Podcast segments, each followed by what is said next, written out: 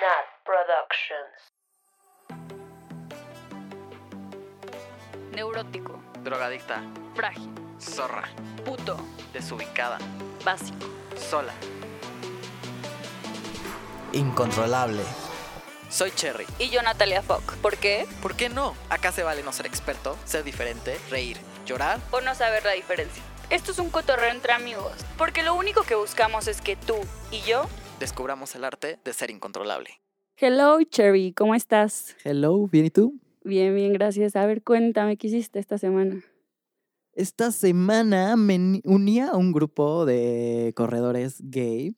Eh, Eso no- es nuevo en ti. Nuevo en mí, sí, estoy tomando nuevas actitudes, nuevos grupos, nuevos... Como que quiero encontrar gente como orgánicamente, sé que suena un poquito raro, pero entonces como que hice un amigo en la oficina, nos estamos llevando súper bien y este amigo eh, tiene como mucha historia en eh, esto, hizo un grupo que se llama Frontrunners, como que antes tenía este grupo en México y ya fue un grupo, eh, Frontrunners hasta de cuenta que es como un grupo de corredores gay en el mundo, ¿no? Empezó en, en San Francisco y se fue haciendo grande y hay como varias sedes en todo el mundo y antes él tenía el de México y ahorita hizo otro. Está súper padre. ¿Tu amigo es influencer o algo? Fue influente, él es venezolano, Ah. pero como que él empezó como este movement gay en, en, en Caracas, creo, no sé dónde.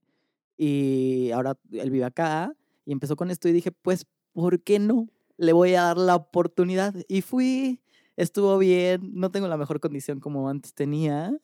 Está padre. pero me ¿Y la hay guapos? Em, no, no tantos. Eh, Tenía, más- tenía mucho mayor expectativa de lo que se presentó. Pero este apenas está empezando este grupo. Sí, sí, sí, Ah. sí, acaba de ser. ¿Y tú? Yo, mira, guardé esta historia justo porque te la quería contar aquí al aire. Me animé a hacer lo que hice esta semana porque lo escuché en otro podcast. Em, desafortunadamente, como muchos de nosotros, recibí una súper mala educación sexual y a través de, estar informándome en diferentes lados, me hice consciente que si tengo una vida sexual activa, me tengo que hacer estudios. Y no porque necesariamente así dijera, ay, tengo algo o algo no está bien en mí, o sea, porque realmente me siento bien y me cuido mucho, eso sí, o sea, fuera que no lo aprendí en la escuela, de la- gracias a mi propia, no sé, fuerza de voluntad o no sé qué, me cuido mucho y siempre uso condón. Intuición. Intuición tal vez, sí. Pero, pero bueno, pues ya fui a hacerme estos estudios, fui a la clínica especializada La Condesa, que son gratis. Eh, lo único que tienes que hacer es que tienes que llevar tu identificación y tienes que tener disponibilidad de tiempo, porque sí se tarda un chorro. Pero súper sencillo, vas, toman tus datos, toman el- los estudios de sangre, te enseñan que las agujas son nuevas, todo esto. Y digo, tardado, pero bastante eficiente. Al- eh, afortunadamente todo bien ahí. Bendito Dios. Pero sí estoy impresionada porque casi no vi mujeres, puros, puros hombres.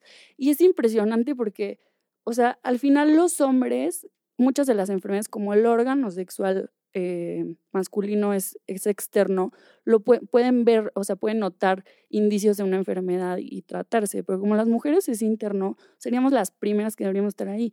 Y me lleva a pensar así como, ¿por qué no? O sea, fuera de nuestra educación sexual, o sea, ¿qué hay que nos causa, no sé, como este, como este sentimiento del walk of shame del siguiente día? Como si, o sea, si, si un hombre sale, no lo tiene, ¿no? Pero si una mujer sale al día siguiente de la casa del güey, sí, sí, eso se llama walk of shame. Y, y cómo esta culpa no nos deja, o sea, cuidarnos a nosotros mismos, ¿no? No sé, para mí, justo la primera vez que me hice la prueba, eh, fue algo súper difícil para mí. No me la había hecho en mucho tiempo ya siendo sexualmente activo, como por justo miedo y, y también desconocimiento. Y me acuerdo perfecto el día que, que me la hice, estaba súper nervioso, súper, súper nervioso, porque más siendo gay es como que eres más propenso, más, no sé, hay más... eh, Hay más estigma. más estigma. Y no me lo había hecho en mucho tiempo ya siendo sexualmente activo. Y, y ya que me la hice y todo bien y todo, respiré, pero hacérmela fue un, un paso gigantesco.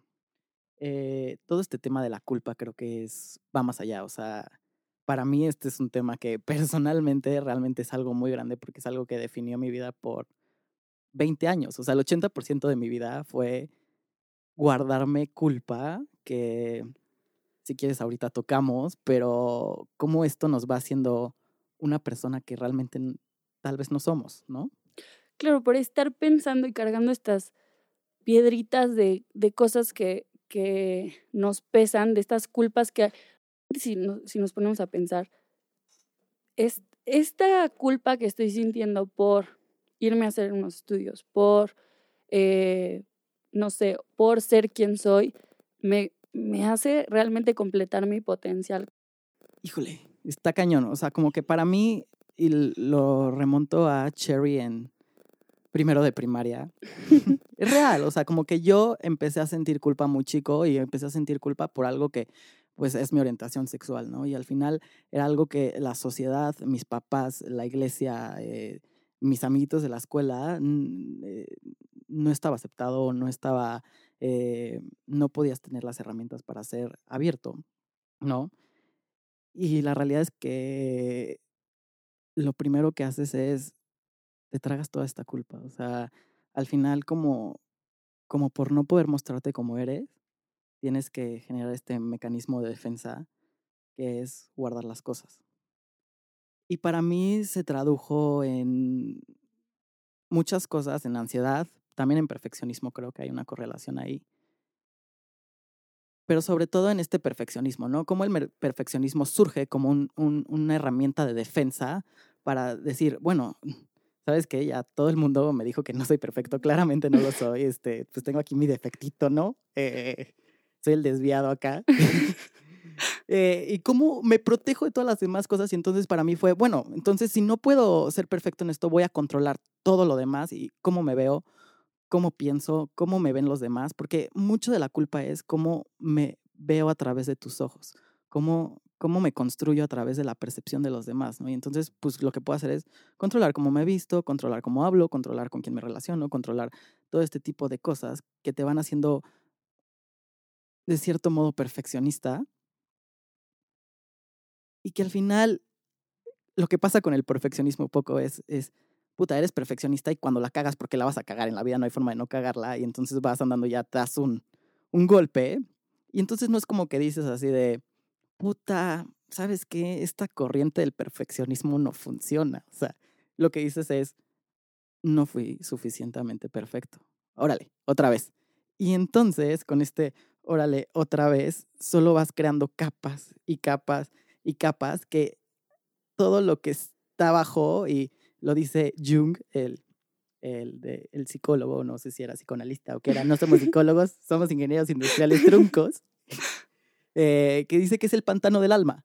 La culpa es el pantano del alma porque es donde se entierra todo lo que nos va preocupando y todo lo que nos, nos va diciendo que no está bien o que no es lo correcto o que no es lo que deberías de estar enseñando al mundo.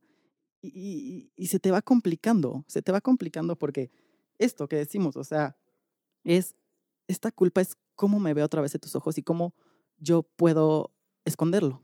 Yo, en, ha- hablando, informándome un poquito del tema, eh, escuché el TED Talk de Mónica Lewinsky, para los que, los, los eh, generación Z sería. Centennials. Los centennials que no sepan quién es Mónica Lewinsky, eh, vayan a escuchar su podcast. Pero justo ella se define a sí misma como el paciente cero en la economía de la culpa. Y una frase que dice que me impresionó mucho es, seen by many, but known by, few. O sea, muchos te vieron, pero pocos realmente te conocen. Y es, y es hablando de esto del, pantano, de, la- culpa, de, de, lo- que construiste a través de cómo te vieron.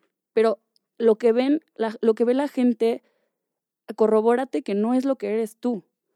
Sí, pero está cabrón. Al final todo es un social construct eh, que nos vamos guiando por las creencias. Sí, nos construimos a través de lo que de, lo- de los ojos de los demás, pero no debe de ser en un 100%. No es el deber ser, pero Claro, no, claro.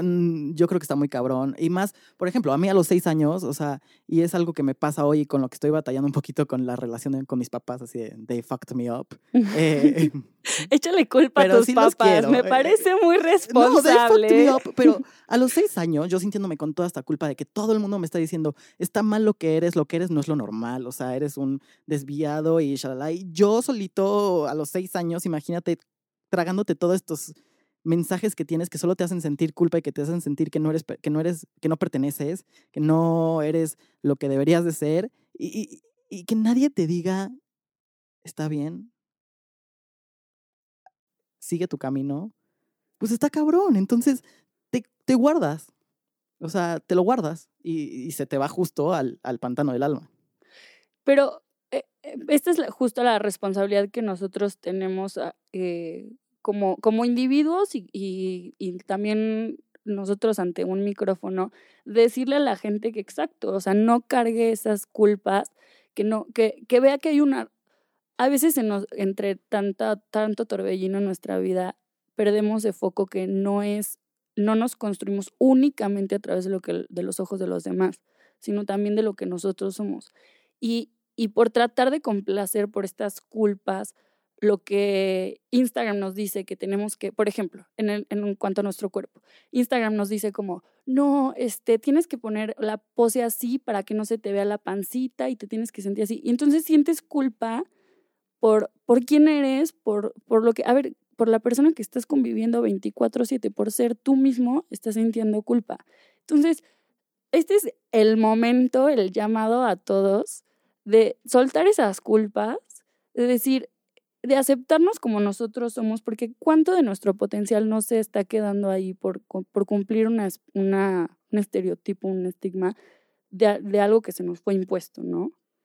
Justo para mí es algo que pues claramente me ha costado mi trabajito, ¿no? Pero hay una, les voy a contar una anécdota eh, de por qué mi nombre es Cherry en este podcast. Yo hasta de cuenta que en un viajecito del trabajo, bueno, no era un viajecito del trabajo, como que de- pronto nos hacen estas integraciones de equipo y entonces en esta decidieron que nos iban a llevar a La Malinche, que es este como lugar en Puebla donde vas a subir a una montaña, shalala. Nos hicieron una actividad que duró horas y estuvo malísima. Pero ¿De qué era la actividad? ¿qué? ¿De qué era la actividad? Era como de ninjas y entonces tenías que matar, pero ser pacífico, rarísima. Y aparte, güey, fueron tres horas de fucking instrucciones para una hora de juego. Tres horas, de instru- estuvo terrible, pero lo compensaron al final con una macropeda. Güey, macro. Bueno, o sea, éramos 30, pero mucho alcohol, mucho descontrol. Acabamos todos de que a las 5 de la mañana y al día siguiente íbamos a subir la malinche. Está todo bueno, mal. Ajá. Sí. Pero durante la peda, un güey, este, no sé por qué, estábamos en la peda y de repente se voltea y me dice, Cherry. Y yo así de, ¿qué, qué me acabas de decir? O sea, eso suena a nombre de drag. O sea, ¿por qué? Ya sabes, o sea, como que me hizo sentir súper vulnerable y como que me sentí exhibido y como que fue algo que no me gustó en el momento y fue como algo de, no mames, o sea, ¿por qué me está diciendo Cherry? ¿Y ¿Cómo se le ocurrió a esta persona decirme así? O sea, no sé si ni siquiera era para mí o era para Regi que estaba al lado de mí, o sea, pero se entendió que era para mí. ¿Pero conocías tú a esa persona? Sí, trabajaba conmigo. ¿Pero Eh, eran amigos? No, no era mi amigo, pero pues trabajaba en el área, ¿sabes? Ok. O sea, de los 30, pu- 10 eran amigos y los otros 20 los conocía, pero los veo diario, ¿sabes? Compañía de trabajo. Y me dijo eso y esta parte dentro de mí dijo, no mames, o sea, ¿cómo se atreve a decirme así, maldito lisiado? Eh, y ahora, como que conectando, eh, hay una teoría que escuché de, de un dude que se llama Barry Michaels, es una teoría que se llama la teoría de la sombra, y está un poco conectada también con Jung, que hablábamos hace rato del pantano del alma. Y esta teoría lo que dice es que la sombra es este ser separado de ti, pero que vive contigo, ¿no? Y la sombra es esta cosa que no sabes qué es, pero que es como casi casi Peter Pan, que lo ves que se mueve contigo y está ahí, pero realmente es un poquito ajeno a ti, ¿no? O sea, ponle tu sombra, puede ser a mí, Natalia Fock, me encanta escuchar eh, música country, pero a mi sombra le mama escuchar reggaetón. Ok, sí, acepto que sí lo tengo. No sé si sea lo mismo, pero yo me lo imagino como mi otro yo que sale a veces como en la peda, como mi Patricia. Ahí voy, exacto, exacto. Y entonces, eh, eh, el chiste es que la sombra consiste en todo esto que nos dijeron que estaba mal, todo esto que nos dijéramos que nos guardáramos, todo lo que nos dijeron en tu Boy World, ya sabes, Boy World es como, tienes que ser atlético, no tienes que ser penoso, tienes que ser valiente y tienes que ser todo lo que te dicen que eres de niño. Y entonces cuando creces de niño y eres eh, penoso, eres frágil, no eres atlético, y entonces tu mamá dice, órale, mijo, no sea penoso, vaya, y todo lo que te van diciendo te- se te va construyendo, ¿no? O en el, o en el girl world sería como, tienes que ser cute y tienes que ser la princesita y tienes que ser, eh, no sé, como más... Más femenina. ajá, y sí, tú dime, o sea, lo que te van diciendo, Sí. pero no puede ser, y no encontré esta, esta, esta traducción al español, pero no puede ser entitled, como habilitada a luchar o a Ajá, hablar o como que no tienes este poder, ¿no? Entonces, todas las cosas que nos van diciendo se van acomodando en lo profundo de la sombra. eh, y como que vamos viviendo la vida creyendo que no la tenemos y que no está ahí. Y nos negamos un poquito a, a- a creernos esta parte de nosotros, ¿no? A creer que, pues, chances sí tengo toda esta, esta parte, pero no la voy a aceptar mejor porque... Pues, Si la afecta. guardada. Exacto. eh, y al final también es algo que, pues, tu sombra es algo de lo que no te puedes quitar, porque está, Pues al ahí, final es parte de ti. está pegada ahí ti, pero ahí de, de ti más bien, y no te la puedes quitar, e- ese es mi punto, pero en el momento en el que se asoma tantito, te da muchísima pena, o te da muchísima culpa, Sí. o te da muchísimo sentimiento de, no, espérame, espérame, ya está saliendo la sombra, guárdate. Así no, que no te vean porque me hace sentir Gobiérnate. Exacto, me hace sentir inseguro. Eh, y hay mil de ejemplos de esto. Para mí uno muy claro también era esta parte de hablar, hablar en público, ¿no? A mi sombra no le gusta hablar en público. Eh, no le gusta porque pues, siempre saqué siete en speech y eh, soy el típico por todo esto de la culpa y todo, soy el típico neurótico que empezaba a hablar súper rápido y entonces no me podía controlar y entonces todo mi speech no se entendía nada y perdía las ideas y shalala. Entonces nunca me gustó hablar en público porque la gente me dijo que no era bueno hablando en público. Y entonces, Yo lo veo un poquito al revés, no sé. O sea, yo me imagino más que a ti como individuo te dijeron que no eh, sabías hablar en público y que no eras bueno, entonces tú como individuo te la creíste, pero a, tu, Correcto. pero a tu sombra sí le gusta y sí es buena. Exacto, pues es mi perra sombra y, lo voy- y ahora voy a hablar en público porque mi sombra es algo que le voy a dar la oportunidad de salir, porque la sombra justo nos hace sentir inseguros y nos hace sentir como que no lo queremos enseñar. Pero entonces, justo para mí esta parte de Cherry, o sea, Cherry es muy creído, Cherry es este careless, no es perfecto, es confiado y es muy gay, ¿no? Y es algo que a mí mucho tiempo me hizo sentir muy mal y muy culpable porque me dijeron que no era lo correcto. Pero llega el punto, y esto es la historia de Cherry, llega el punto en el que la narrativa que te cuentas a ti es, pues voy a aceptar esta parte de mí porque está aquí pegada a mí. Güey, qué liberador. Y en el momento en el que lo aceptas, eres mucho más eh, libre porque puedes ser empático con tu sombra y puedes entender todas las partes de, ah, bueno, está bien, ok, esta es mi sombra y le gusta el reggaetón, pero ¿por qué? ¿Por qué le gusta el reggaetón? O sea, ¿quién le dijo que no le gusta el reggaetón? Déjame, voy a anotar quién le dijo que no, para decirle, oye, ¿y si sí me gusta el reggaetón, qué? Tenemos muchísimos villanos en el mundo externo, muchos, o sea, que nos ponen obstáculos, que, que nos dicen, esto no está bien, esto no está bien, esto no está bien, pero el problema con la sombra es que la narrativa viene dentro de ti, para ti. Sí, tantos villanos alrededor de nosotros para que nosotros mismos nos volvamos el villano de, no- de nuestra historia. Y es algo que tú te fuiste creando solo y es esta historia que tú te fuiste diciendo y que te fuiste contando y que dijiste, bueno, esto es que esto lo tengo que esconder, porque no mames, o sea, ¿cómo se van a enterar de esto?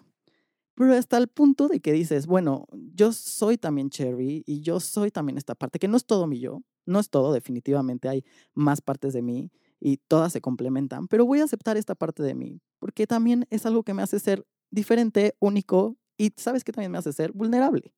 Y en medida que me haga ser vulnerable y que me deje ir más allá y que me ponga, pues ahora sí que medio, pues ahí a que me afecten o a que me puedan juzgar o que me puedan eh, dar críticas, pues sí, pero pues esta es la parte que yo soy. Entonces, justo para mí la invitación a todos nuestros allá en casita, Allá en como diría aquí. Natalia Fogg, es visualiza esta parte que no te gusta o que te dijeron que no estaba bien y own it.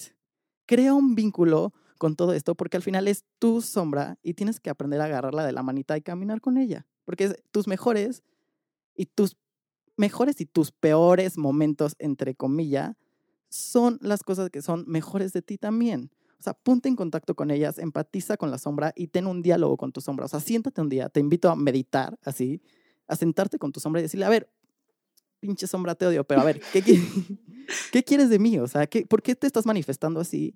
Y déjala coexistir contigo porque te puede sorprender y te puede sorprender muy positivamente de, ah, caray, eso sí le interesa a mi sombra. Yo nada más un comentario de esto, me parece increíble. Lo único es que mientras preparábamos el tema, escuché un par de veces la, parte de te puede, te, te deja vulnerable.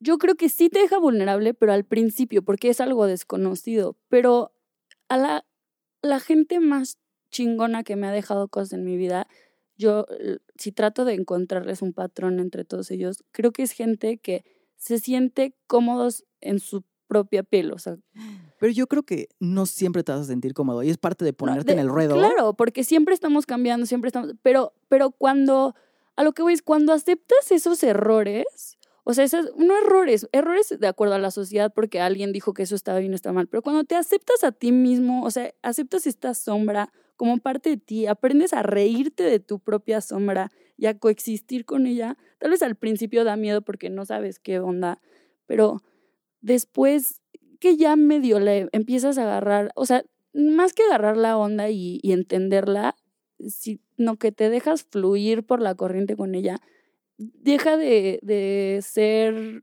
de dejarte vulnerable, porque justo es lo que te ríes de ti mismo, entonces, ¿a quién le va a importar? Si, si alguien más se ríe, da igual, porque como tú ya te reíste de eso, ya le quitaste ese poder, entonces dejas de ser vul- vulnerable. Sí, eh, sí, y siento que ser vulnerable, y ahí ya escucharán a Brené Brown algún día porque es la diosa de la vulnerabilidad. eh, se las recomiendo escuchar su TED Talk o algo así. Y creo que es importante porque al final lo que ella dice es atrévete, ponte en el ruedo y eso es lo que te va a hacer crecer. te, te. Pero justo con lo que, closet. que- que decías tú eh, de esta parte de ríete, creo que al final nosotros somos nuestros peores críticos siempre.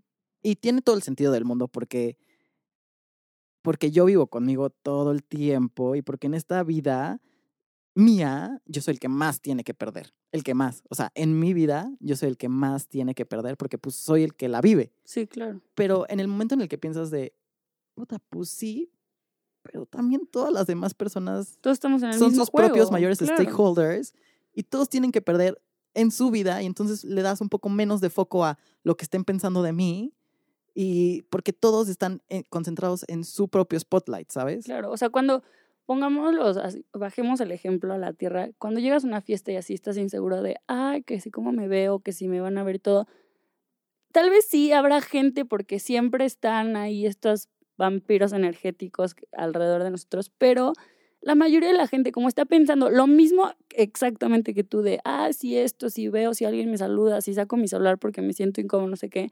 Entonces te das cuenta que realmente a nadie le importa. O sea, tú cuánto tiempo pasas pensando en los demás. Y si sí lo estás haciendo, pues perdóname, pero tienes muchísimo tiempo libre. Entonces necesitas ocuparte más en, en no, no trabajar en ti, en pensar en ti desde la culpa, sino en cómo sacas la mejor versión de ti mismo, cómo librándote de esta culpa y riéndote de ti mismo, cómo lo, lo haces mucho más fácil. Es que es este sentimiento y sobre todo con la- en las fiestas, ¿no? De este spotlight effect que, que crees que todo el mundo, tú estás súper inseguro de algo, güey, un grano que tienes en la nariz. Y crees que todo el mundo lo está viendo porque tú estás súper consciente de tu grano en la nariz y tú estás, no mames, tengo grano en la nariz, tengo grano en la nariz, tengo grano, ya sabes.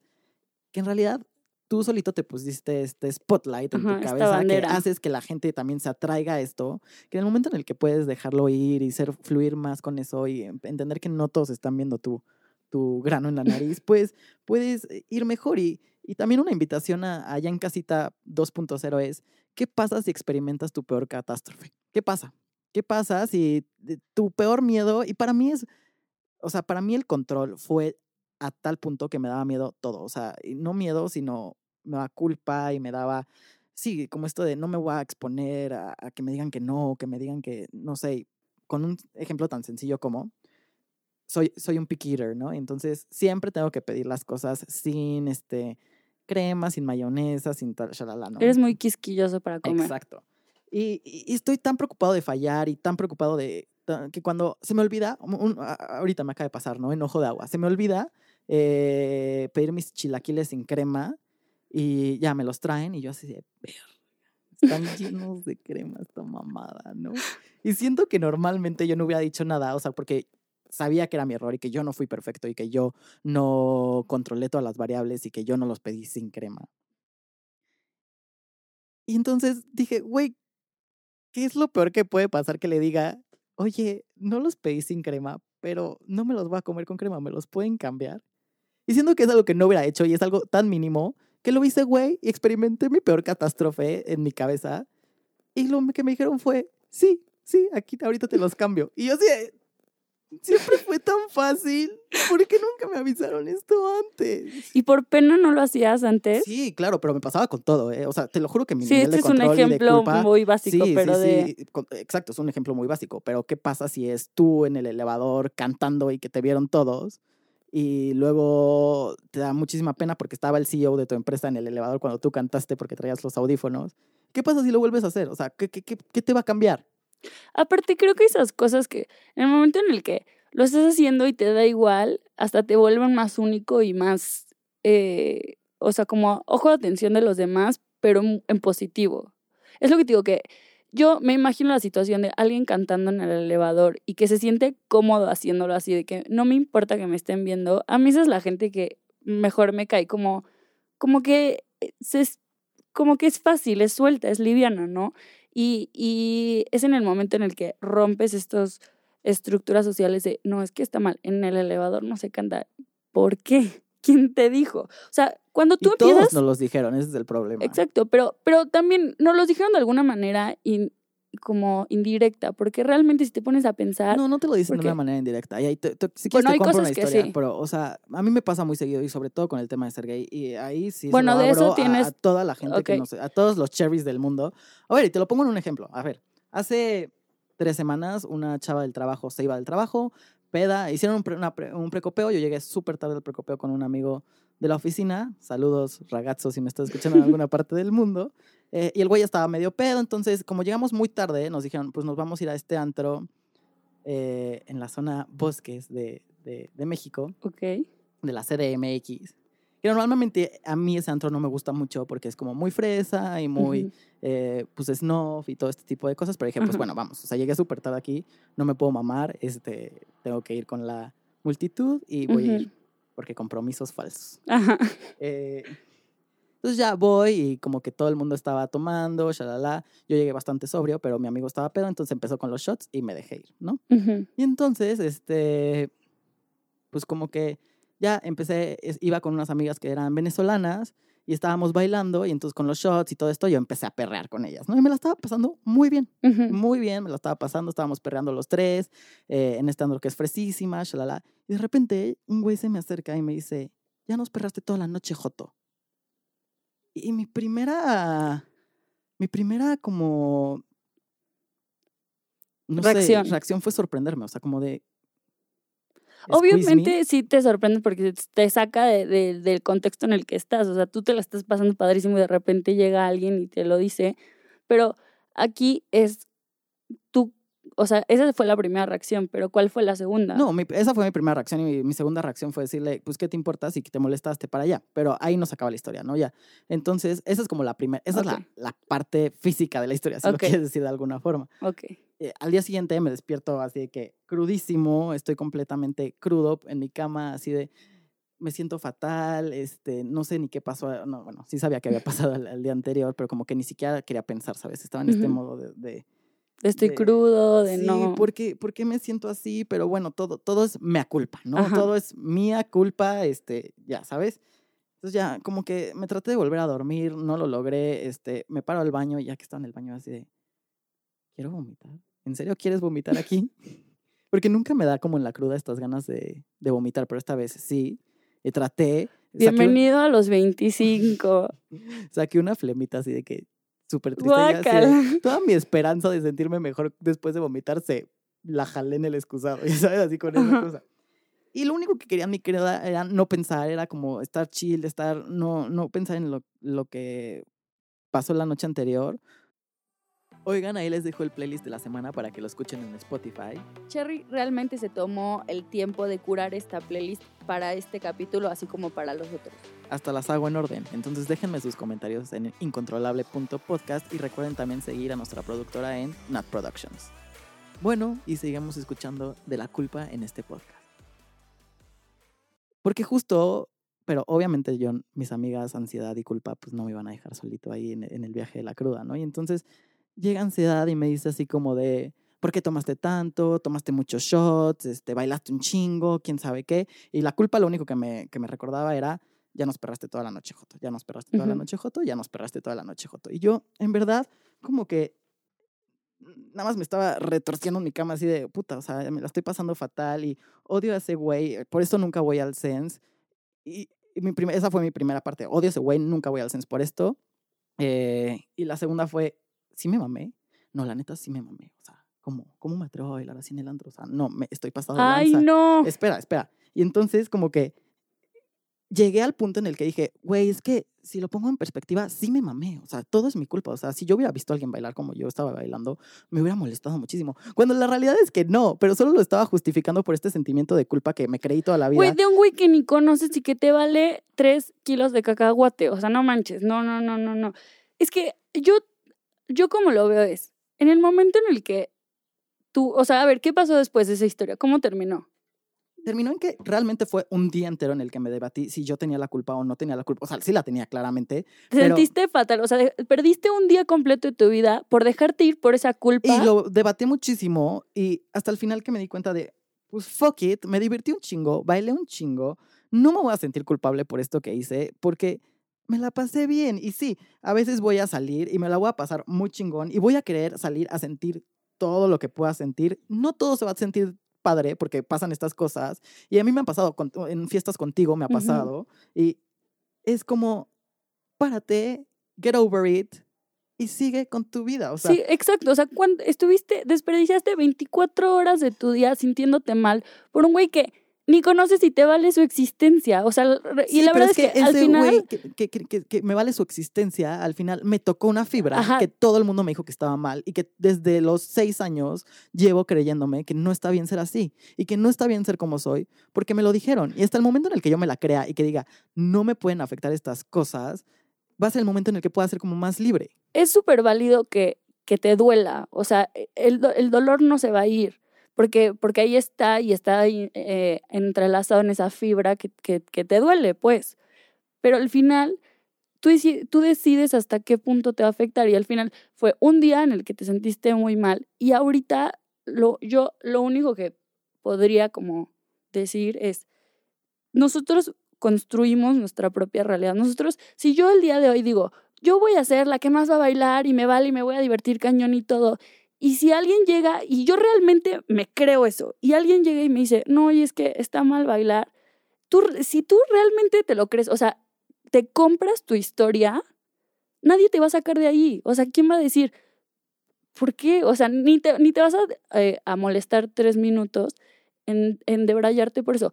Y ya, y ya pasó y ya viste que la siguiente vez cuando alguien llegue y te diga algo así, vas a decir, güey, el único que se la está pasando eres, el mal eres tú, perdón, pero pues, o sea, chill, tómate algo. O Justo, y sea, justo para mí es como puedo aprender a coexistir más con Cherry y que Cherry les diga, fuck you, asshole. Ya sabes, así de.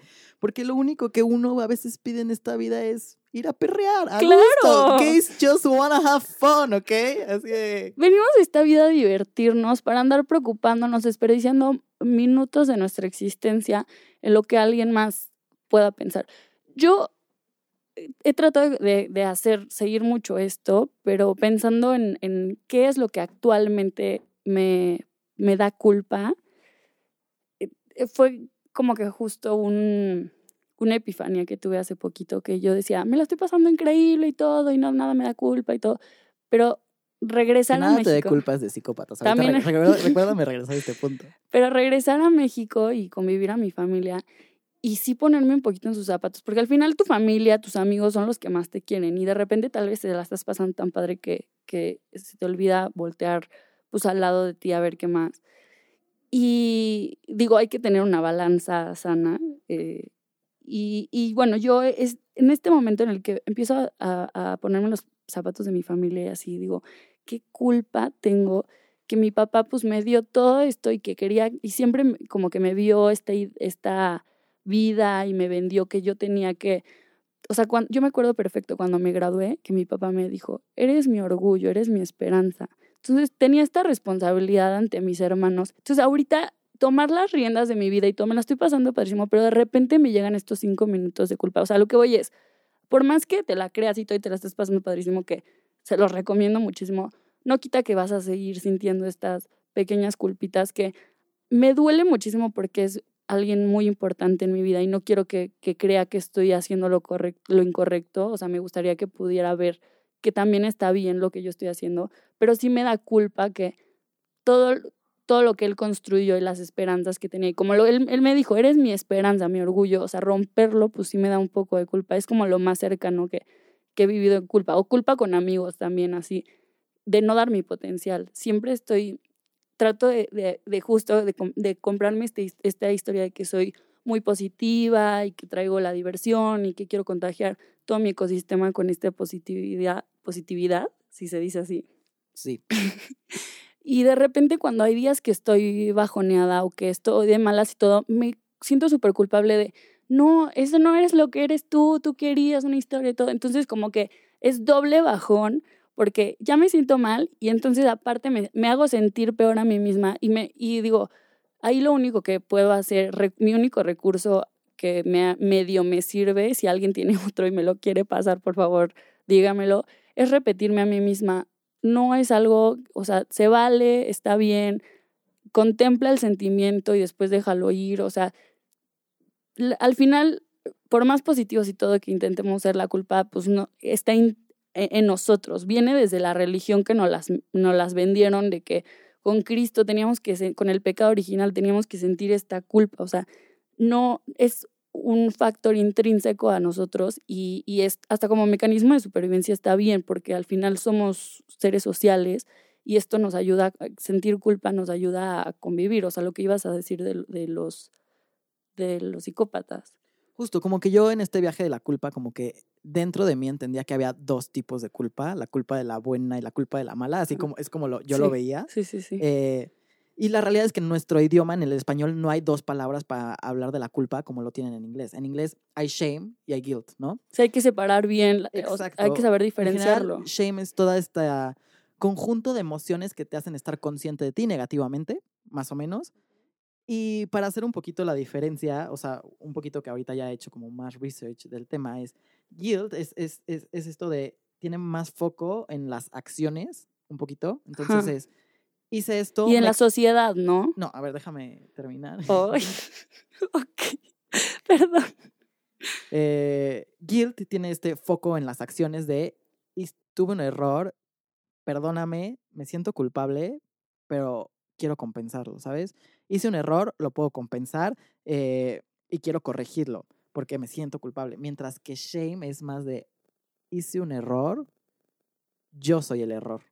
No tiene, no tiene foco en las acciones, tiene foco en el... En, ti, en la el persona. en el- Ajá. ok, en la- Y, y esa es la diferencia principal entre guilt y, y shame, que en español no lo tenemos. Y creo que es, es, puede ser una línea delgada, pero sí es importante. o sea, el guilt, o sea, eh, la culpa por, por eh, sentirse mal porque le hiciste mal algo malo a alguien, sí está bien, o sea, es- eh, nos hace enmendar nuestros errores y, y poder coexistir con los demás. Pero la otra parte de la culpa, donde es con nosotros mismos, aquí invito ya en casita a todos los fuckers, a todos los cherries, que se perdonen a sí mismos por, por, porque les gusta el reggaetón o porque les gusta enseñar la pancita o porque les gusta el color rosa, o sea, no importa. Y, eh, empezamos desde perdonarnos a nosotros mismos, porque no, no, no tenemos que buscar el perdón de la sociedad de, ay, esto soy y me tienen que perdonar. No, no, no. Perdónate a ti mismo y siéntete cómodo en tu propia piel y ríete de tus mismas cosas, de, de bailar en tu cuarto, de, de nadie, a nadie le importa lo que hagas. Al final cada quien está tan preocupado en su propio viaje que, que hay veces que, que ni, ni, ni, ni te están volteando a ver. Correcto, creo que para mí todo lo que en este viaje me he echado y ha sido pesado el viaje de la culpa para mí, es un poquito que el antídoto es la empatía, ¿no? Y cómo empezamos a conectar con pues, mucha gente, cómo te puedes realmente poner en los zapatos de alguien más y sobre todo cómo te puedes poner en tus zapatos y perdonarte y permitirte justo coexistir con esta parte que te dijeron que no estaba bien y que es tu sombra. Oye, Natalia Fock, oye, cuéntame, quiero que me cuentes un poquito de tus guilty pleasures. Ay, bueno, la verdad es que mm, Yo ahorita los guilty pleasures los uso más como en mi, en mi. mis- Ya, sí, déjate ir, ya. Tuvimos la plática Exacto. fuerte. No, la culpa. al revés, o sea, los- me- los- los me dan, hasta me dan risa porque yo sí los uso como algo que así de ya no tengo conversación en una date, voy a sacar los guilty pleasures. No porque sean sexuales, amigos, no piensen mal, podría ser, pero no, o sea, sino porque ah, o sea, hasta abre el tema de conversación y luego te encuentras con gente que hace lo mismo que tú, pero le da pena y luego es, es closetero de algo. Esos guilty pleasures. Por ejemplo, a mí me gusta mucho el anime. No se nota, se podrán meter a mis redes sociales y es algo que nadie va a saber, pero me gusta mucho el anime. Como que anime Pues películas. sexual. No, Dice la no, productora acá que es sexual. No, pues las películas, o sea, de mis películas favoritas es El viaje de Chihiro. Entonces, sí, eh, es algo, ese es uno de mis guilty pleasures.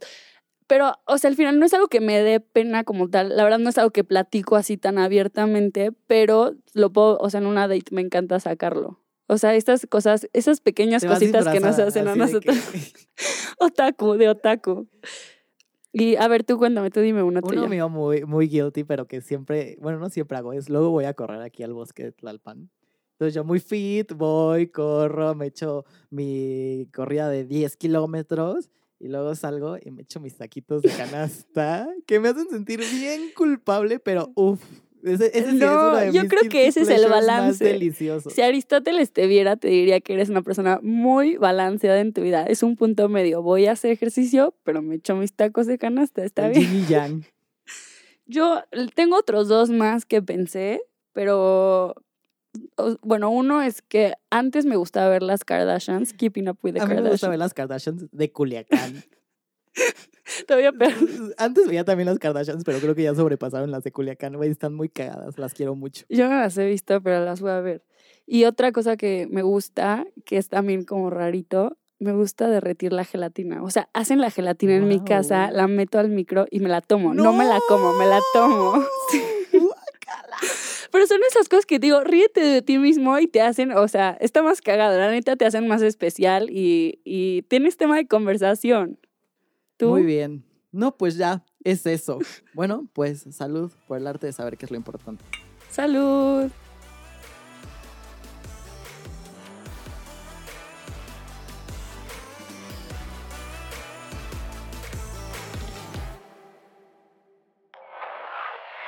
Productions.